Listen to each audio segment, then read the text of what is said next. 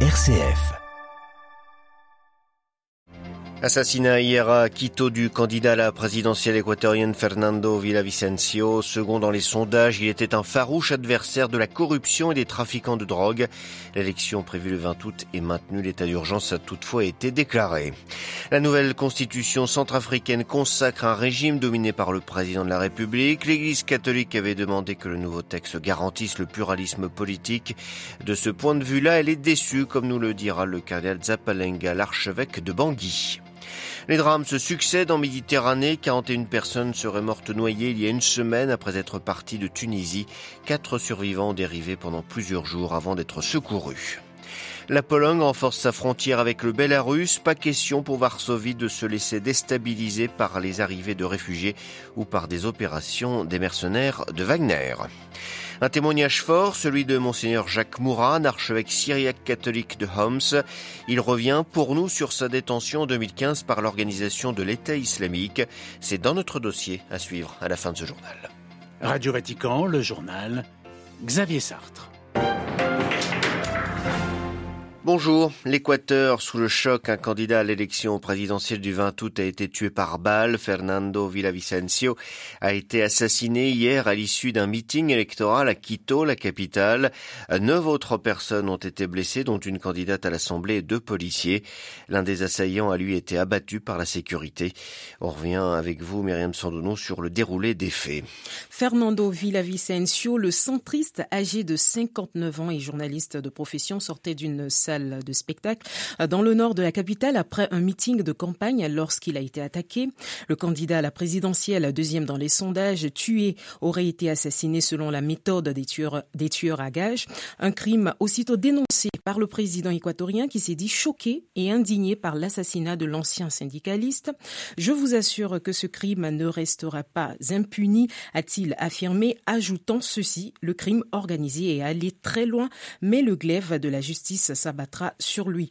Villavicencio avait reçu de son vivant plusieurs menaces de mort. Pardon.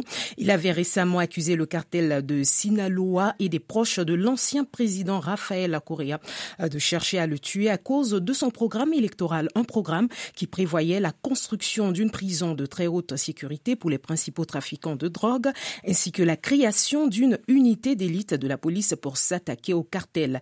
Fernando Villavicencio était aussi connu pour ses positions euh, contre les cas de corruption qu'il dénonçait régulièrement quand il était président de la commission en charge de la fiscalité. Myriam Sandouno et la date des élections est toutefois maintenue, c'est ce qu'on a appris il y a quelques minutes. L'état d'urgence a lui été instauré pour 60 jours. Non, le LN n'a pas eu l'intention d'assassiner le procureur général de Colombie, Francisco Barbosa. L'armée de libération nationale rejette ainsi les accusations portées la veille par le parquet général. Elle a repris le communiqué des magistrats et l'a barré d'un faux en lettres rouges. Selon la guérilla, ces accusations ont pour objectif de saboter le processus de dialogue en cours entre elle et le gouvernement colombien. Journée cruciale pour la CDAO, la communauté économique des États d'Afrique de l'Ouest tient un sommet aujourd'hui à Abuja, au Nigeria, sur le Niger. Quelle option les chefs d'État de la région vont-ils choisir? Intervention militaire, poursuite des négociations C'est toute la crédibilité de l'organisation qui est en jeu. Jusqu'à présent, le dialogue est difficile, voire quasi impossible avec les putschistes nigériens. Relation difficile aussi entre la junte militaire nigérienne et la France, le CNSP, le Conseil national pour la sauvegarde de la patrie, le nom que se sont donné les putschistes, accuse Paris d'avoir violé la fermeture de l'espace aérien en faisant décoller hier matin un avion militaire et d'avoir libéré des terroristes, terroristes qui se seraient empressés de participer à une réunion de planification d'une attaque de position militaire dans la zone des trois frontières. Concernant le sort du président nigérien Mohamed Bazoum, il est toujours retenu avec sa famille dans sa résidence sans eau ni électricité. Les Nations Unies et les États-Unis se disent préoccupés par ses conditions de détention et exigent de nouveau sa libération.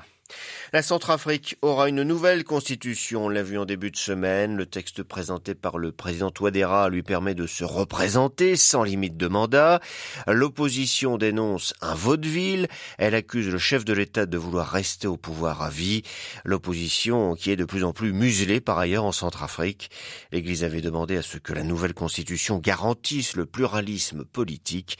Une demande restée lettre morte. L'archevêque de Bangui, le cardinal Dieudonné Zapalenga nous partage ses inquiétudes. Il faut qu'il y ait la dimension inclusivité. Ça veut dire qu'il y a beaucoup de partis qui prennent part et qui apportent leur contribution. Donc nous avons de notre point de vue, certes, nous ne sommes pas politiciens, nous sommes des hommes de Dieu et nous sommes des sentinelles. Quand un pouvoir est concentré entre les mains d'une personne, faites pas attention, on peut avoir affaire à un gourou, on peut avoir quelqu'un qui peut se prendre pour euh, le bon Dieu et nous voulons que le pouvoir soit partagé. Voilà pourquoi nous demandons à ce que l'indépendance, la justice soit assurée, l'indépendance, l'opposition soit assurée, hein, le respect aussi de l'opposition pour que les uns les autres contribuent apportent. Parce que la vie euh, démocratique, c'est aussi cela, que des gens euh, puissent parler et pas seulement dans la, même direction, mais différemment, pour montrer qu'ils ont d'autres approches, d'autres analyses, toujours pour le bien de l'unique pays, la République centrafricaine. Des propos recueillis par Marine Henriot. Les grandes villes de la région de l'Amara en Éthiopie libérées de la menace des bandits après plusieurs jours de combats meurtriers. C'est ce qu'affirme le gouvernement éthiopien qui qualifie ainsi les membres des milices locales qu'ils l'ont pourtant soutenus dans la guerre au Tigré. En tout, six villes dont la capitale régionale sont dorénavant contrôlées par l'armée fédérale. Aucun bilan des affrontements n'est pour l'instant disponible. Les évêques catholiques d'Éthiopie, eux, exhortent les deux parties à cesser les combats et à trouver une solution via le dialogue. Ils invitent aussi toutes les personnes de foi et de bonne volonté à prier pour que la justice et la paix prévalent en Éthiopie, appelant à la repentance. Encore un drame signalé en Méditerranée alors qu'elles sont des dizaines à tenter la traversée chaque jour depuis les côtes tunisiennes? Une quarantaine de personnes sont mortes en mer dans un nouveau naufrage. D'après les témoignages des rares survivants, leur navire de fortune a coulé jeudi dernier en se dirigeant vers les côtes italiennes de Lampedusa. Les précisions à Rome de Blandine. C'est à nouveau la forte houle qui a surpris un navire de migrants et l'a fait couler dans le canal de Sicile. Ils étaient partis jeudi dernier de Sfax en Tunisie sur une embarcation en métal alors qu'ils se dirigeaient vers les côtes de Lampedusa. Une mer très agitée a renversé le bateau six heures seulement après leur départ. 41 personnes ont disparu en mer ce jour-là, dont trois enfants. C'est le récit fait par les survivants. Ils sont seulement quatre à avoir échappé à la mort dans cette traversée grâce à leur gilet de sauvetage, raconte-t-il, et grâce à une autre embarcation abandonnée et sans moteur sur laquelle ils seraient montés en mer. Les naufragés ont ainsi dérivé pendant quatre jours jusqu'au large de la Libye. Repérés du ciel par un avion de l'ONG humanitaire Sea-Watch, ils ont fini par être secourus mardi par un cargo maltais puis remis aux gardes-côtes italiens. Originaires de Côte d'Ivoire et de Guinée, ces deux hommes, un mineur et une femme rescapée en état de choc, ont été pris en charge dans le centre d'accueil de Lampedusa. C'est un énième drame aux portes de l'Europe et de l'Italie cet été. L'opposition de gauche pointe du doigt un manque de réaction du gouvernement d'extrême droite et appelle à la création d'une flotte européenne de secours, alors que près de 1000 exilés au moins ont déjà perdu la vie en mer entre Tunisie et Italie cette année. À Rome, Blandine Gonnet pour Radio Vatican. La Russie cible d'attaques de drones. La défense antiaérienne a affirmé ce matin avoir battu 13 engins, 11 près de la Crimée, deux qui se dirigeaient vers Moscou. Aucune victime ni dégâts n'ont été recensés, a indiqué le ministère russe de la Défense. L'Ukraine, de son côté, subit toujours les bombardements de missiles russes. Deux personnes ont perdu la vie hier à Zaporizhia. Sept autres ont été blessés. Une église a été endommagée ainsi qu'un autre bâtiment. La Pologne va doubler le nombre de soldats à sa frontière avec le Bélarus depuis que les mercenaires de Wagner ont posé leurs valises de l'autre côté de la frontière. Varsovie craint des attaques hybrides. À Varsovie, Martin Chabal. 2000 soldats polonais devraient renforcer la frontière avec la Biélorussie, une zone sous étroite surveillance depuis l'arrivée de Wagner, notamment avec les récentes manœuvres des mercenaires à quelques kilomètres de la frontière polonaise. Pourtant, à Varsovie, le Parti national conservateur au pouvoir dit ne pas craindre un affrontement direct avec les mercenaires russes. Il craint plutôt qu'ils aident les autorités biélorusses à faire traverser des réfugiés du côté polonais. Des passages orchestrés par le régime de Loukachenko depuis plusieurs années maintenant. Surtout que selon les gardes frontières polonais, il y a de plus en plus de passages à la frontière ces dernières semaines. Il serait 4000 à avoir tenté d'entrer en Pologne le mois dernier et près de 19 000 depuis le début de l'année. Déjà plus que tout 2022. C'est dans ce contexte de sécurité et d'immigration que Varsovie renforce sa frontière. L'occasion aussi pour le Parti droit et justice de marquer les esprits à deux mois et demi des élections où il espère garder le pouvoir. Surtout qu'il mise énormément sur ses positions sécuritaires et anti-immigration pour se faire réélire. À Varsovie, Martin Chabal pour Radio Vatican. Il y a un mois, le pape François a institué une commission sur les nouveaux martyrs, un groupe de travail dont la mission sera de dresser un catalogue de tous les martyrs qui ont versé leur sang pour confesser le Christ en vue du jubilé de 2025. Ces témoins de l'évangile sont des fruits mûrs et excellents de la vigne du Seigneur, a dit le pape, qui depuis le mois d'avril a consacré ses audiences générales aux témoins de la foi. C'est pour évoquer ces nouveaux martyrs que nous souhaitons donner la parole aujourd'hui à monseigneur Jacques Mourad, enlevé en 2015 et retenu pendant cinq mois otage par les djihadistes avant de s'enfuir, l'archevêque syriaque catholique de Homs s'était préparé à offrir sa propre vie au cours de sa détention. Convertis-toi ou on te coupe la tête, lui avait lancé ses ravisseurs en guise d'ultimatum. Voici son témoignage.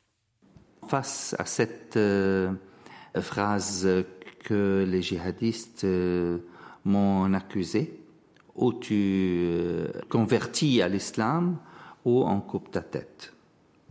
Face à cette phrase, moi j'étais euh, devant mes voeux de, de consacration.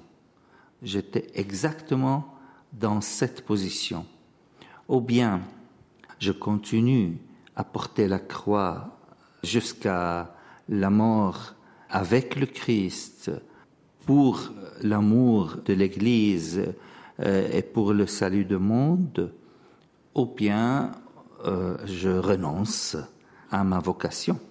Pour moi, c'était évident de continuer à porter la croix, mais aussi de penser à mes ravisseurs. Parce que le don que j'ai eu pendant cette expérience, c'est de regarder ces gens, ces djihadistes, avec vraiment un esprit de prière pour eux et de demander à Dieu de, illuminer leur cœur, le convertir pour leur salut et pour la paix de notre monde.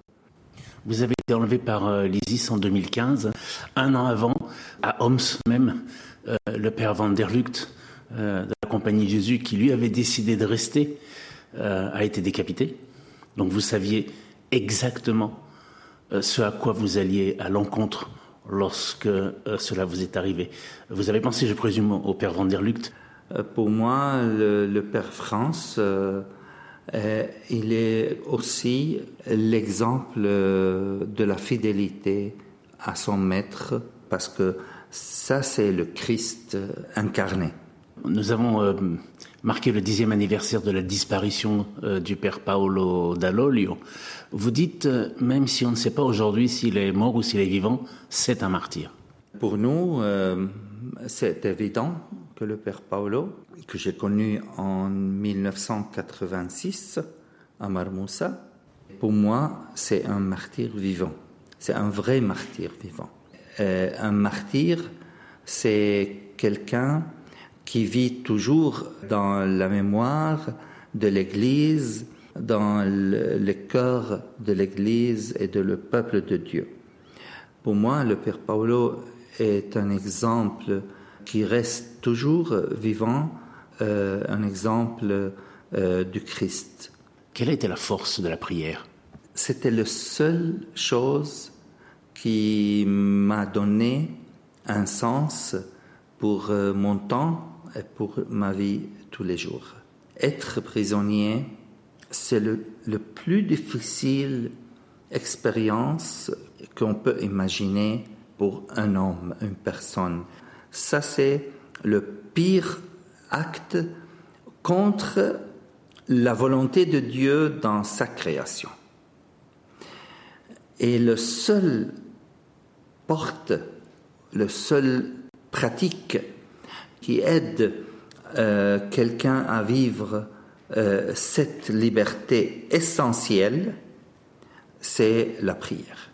Interrogé par Jean-Charles Puzolu, Monseigneur Jacques Morin, archevêque syriaque catholique de Homs, était ce matin l'invité de Radio Vatican.